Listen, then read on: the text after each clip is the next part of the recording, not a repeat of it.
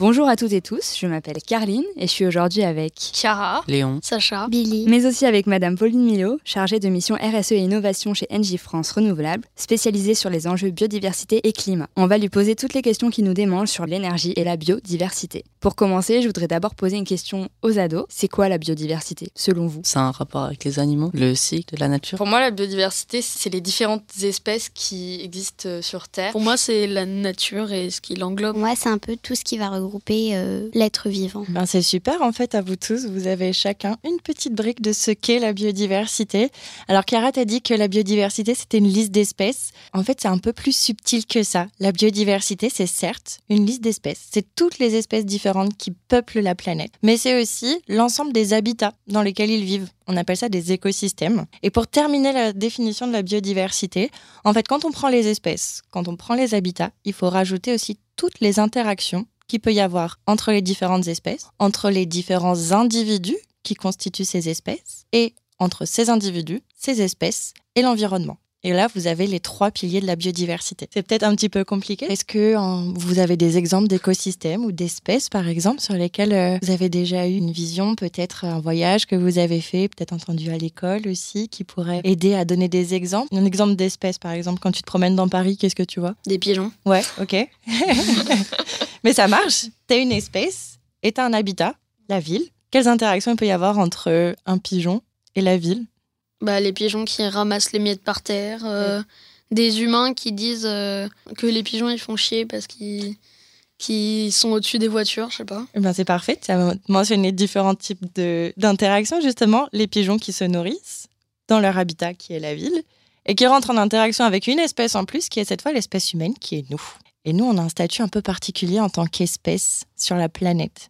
Est-ce que vous avez des idées de pourquoi l'espèce humaine un peu particulière Parce qu'on est civilisé. Enfin, Ouais, ok, civilisé. Il n'y a pas vraiment d'espèces euh, qui nous ressemblent, enfin, qui sont comme nous, euh, égales. Je sais pas, par exemple, euh, un loup et un chien, ils pensent à peu près de la même manière, enfin, je sais pas, mais il n'y a pas un homme et une autre espèce qui pensent de la même manière que l'homme, enfin, je pense. C'est hyper intéressant en fait parce que déjà Billy t'a parlé de civilisation. C'est vrai que quand on regarde à l'échelle d'une espèce, chaque espèce a son organisation qui est propre, son moyen de communication, son moyen d'interagir avec ses congénères, de se reproduire. Nous, c'est vrai que notre mode de reproduction, d'interaction avec nos congénères sont différents de celles qu'on peut rencontrer chez les chiens, les loups ou chez les pigeons.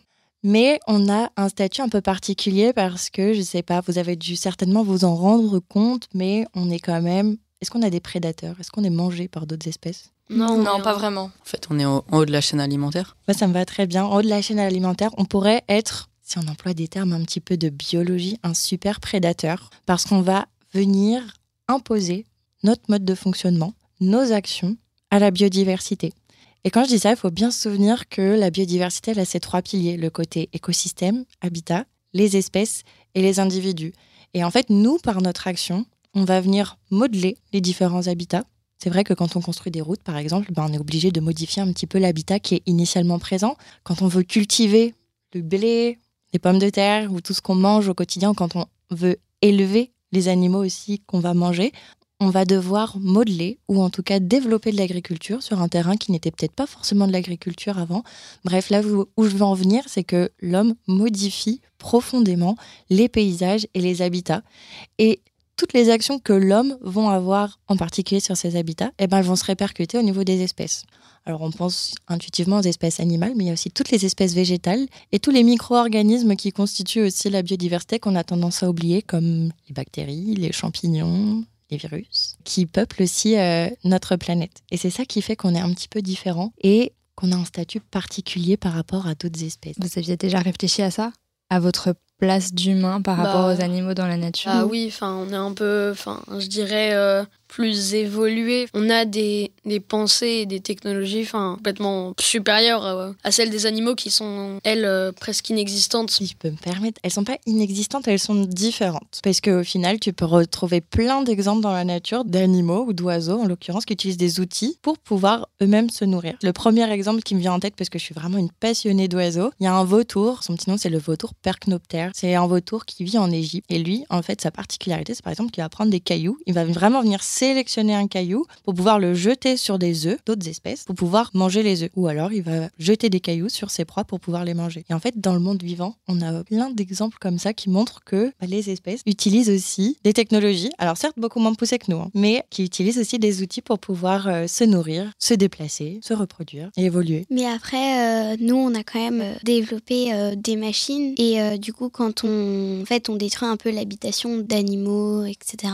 Ben du coup, eux, les animaux, enfin, je sais pas, mais ils ont pas des machines qui vont venir euh, raser euh, nos habitations. Exactement. Ça, c'est vraiment notre spécificité. Ça rejoint ce que vous disiez tout à l'heure sur la place de l'homme dans la chaîne alimentaire ou dans la biodiversité aussi. Est-ce que vous savez, c'est hyper compliqué là ce que je vais poser comme question, pourquoi on a développé toutes ces machines? Pour nous faciliter la vie. Pour euh, évoluer dans nos envies et nos besoins. J'aime beaucoup le terme évoluer parce que initialement, est-ce qu'on ressemblait à ça? Est-ce que on a toujours eu l'apparence qu'on a aujourd'hui?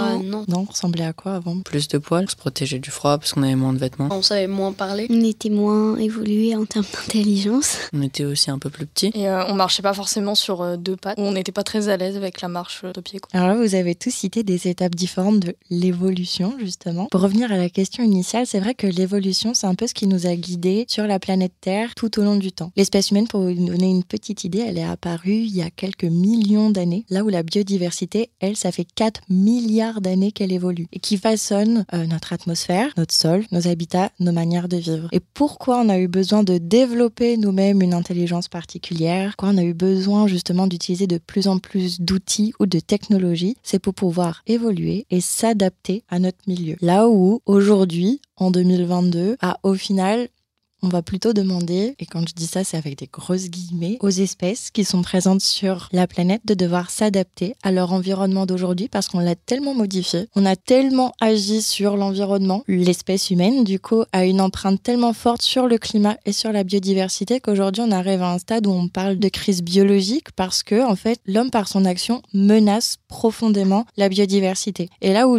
nous, on a réussi à développer des outils et à évoluer pour s'adapter, pour faire que notre espèce puisse perdurer dans le temps, bah là maintenant c'est d'autres espèces qui sont malheureusement pas dans les mêmes capacités que nous pour perdurer et pour évoluer et pour se maintenir. Et en fait, c'est un petit peu là-dessus aussi que, j'aimerais un peu attirer votre attention, c'est le fait que oui, on a toujours agi de manière à ce que on soit un petit peu auto-centré, c'est-à-dire on a pensé à nous. Quand je dis nous, c'est notre société, nous humains. Maintenant, aujourd'hui, c'est vrai que on pourrait éventuellement penser aux autres espèces pour les préserver, pour les protéger. Vous avez déjà entendu parler de espèces protégées, par exemple?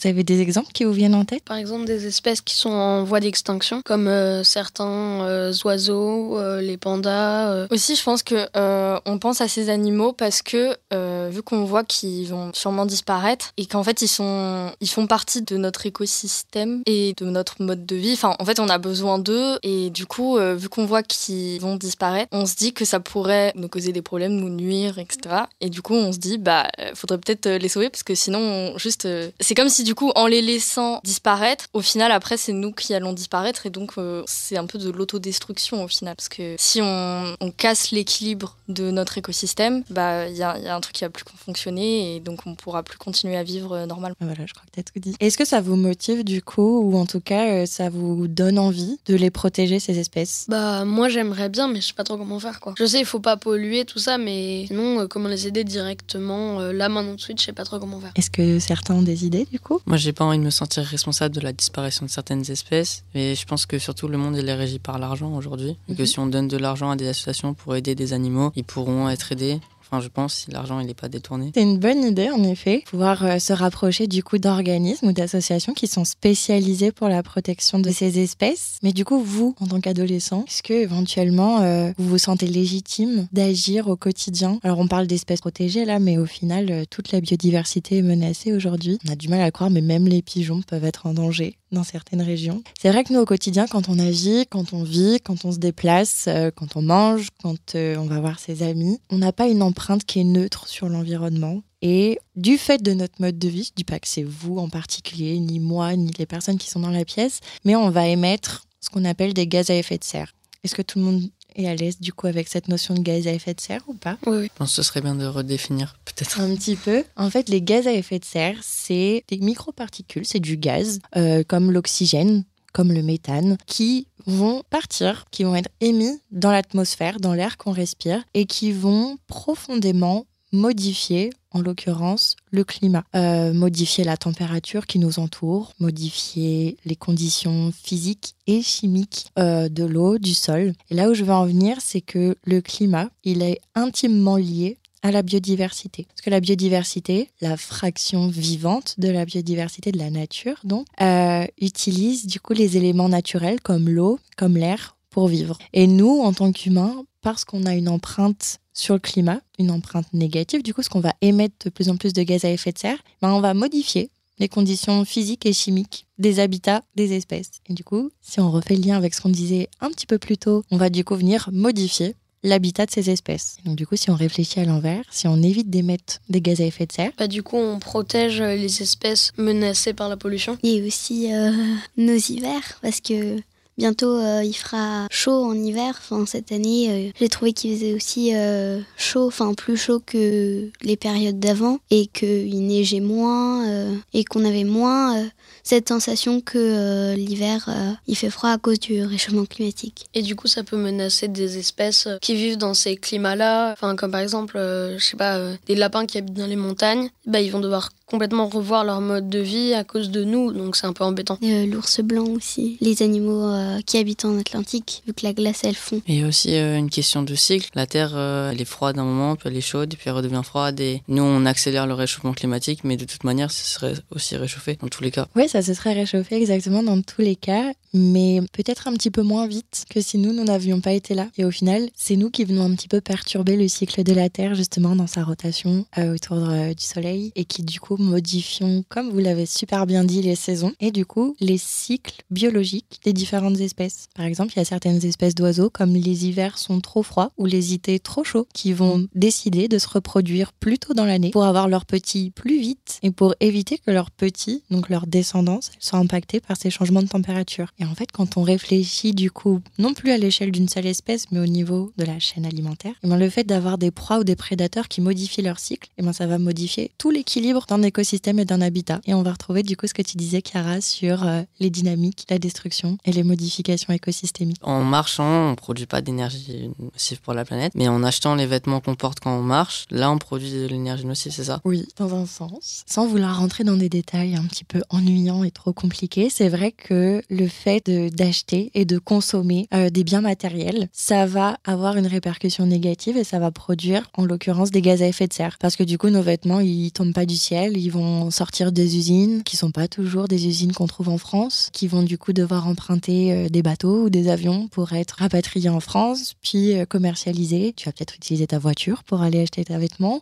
Au final, quand on regarde sur tout le cycle de vie d'un vêtement ou d'un bien, là en effet, on va consommer ou en tout cas utiliser de l'énergie pour pouvoir vivre. Quand vous branchez votre téléphone sur une prise, elle sort d'où l'énergie? Ça dépend, ça peut venir euh, de centrales électriques qui sont alimentées par des éoliennes, des panneaux solaires ou par du nucléaire ou d'autres énergies fossiles. Il y a plein de moyens pour faire de l'énergie. Est-ce que tu arriverais à me dire, euh, ça c'est des énergies d'une catégorie? Et à côté on a une autre catégorie d'énergie Le nucléaire, euh, le pétrole, le gaz, c'est des énergies euh, fossiles qui abîment la planète et qui se réapprovisionnent pas assez vite pour nos besoins. Et il y a l'énergie naturelle comme utilisée par le vent avec les éoliennes, avec les panneaux solaires et avec les roues dans l'eau hydraulique. Ce serait un peu les énergies renouvelables, les énergies non renouvelables. Exactement. Donc d'un côté les énergies renouvelables, c'est celles qui ne sont pas dépendantes d'un stock, c'est-à-dire qu'elles se renouvellent plus vite que celles qu'on consomme. Et les énergies fossiles, tu les as super bien expliquées, c'est celles en fait qu'on va aller chercher notamment dans la croûte terrestre pour pouvoir euh, produire de l'énergie, comme le charbon, comme le pétrole, comme le gaz. Le nucléaire, c'est un peu particulier, il est entre les deux. On le considère comme une énergie fossile, on peut dire que c'est une énergie fissile parce que certes, on va aller chercher de l'uranium euh, dans la croûte terrestre, mais son taux de régénération est un petit peu différent que celle du charbon, que celle du pétrole. Et surtout, nous, quand on utilise euh, le nucléaire pour produire de l'énergie, les conséquences sur l'environnement ne sont pas exactement les mêmes que celles qu'on peut voir via le charbon, via le pétrole. Mais elles sont quand même également différentes de celles qu'on peut voir dans les énergies renouvelables. Du coup, j'ai peut-être commencé à vous mettre sur la piste de quelque chose. Quel impact sur la biodiversité ces différentes énergies peuvent avoir? En positif ou en négatif, pas de connotation. Par exemple, quand on puise dans les ressources de la Terre, ça peut abîmer la Terre et du coup nuire à l'écosystème. Alors que quand on utilise des énergies comme le vent, ça, ça va jamais nuire. euh, Enfin, il n'y a pas un oiseau qui va se dire, oh tiens, j'ai moins de vent, parce que enfin, c'est pas possible. Donc euh, peut-être que les énergies renouvelables, faut les privilégier par rapport aux énergies fossiles, parce que euh, bah, ça nuit pas à l'environnement et du coup, euh, bah, l'électricité ou tout ça, c'est moins grave de l'utiliser. Après, le, le problème, c'est que quand tu utilises l'énergie du vent, tu l'utilises pour produire de l'électricité. Et l'électricité, c'est pas vraiment une énergie renouvelable puisque ça produit des déchets qui abîment justement la planète. Alors, cette notion de déchet, quand on regarde l'énergie qu'on produit, est-ce que tu as une idée de concrètement un déchet énergétique, c'est quoi? Pour moi, j'ai l'idée de l'électricité. Par exemple, dans les batteries de voitures ou les déchets des centrales nucléaires, c'est des choses qu'on peut plus recharger, qui sont vides, comme les piles aussi, par exemple. Il y a des matériaux dedans qu'on peut pas détruire ou je sais pas. Et donc, coup, ils,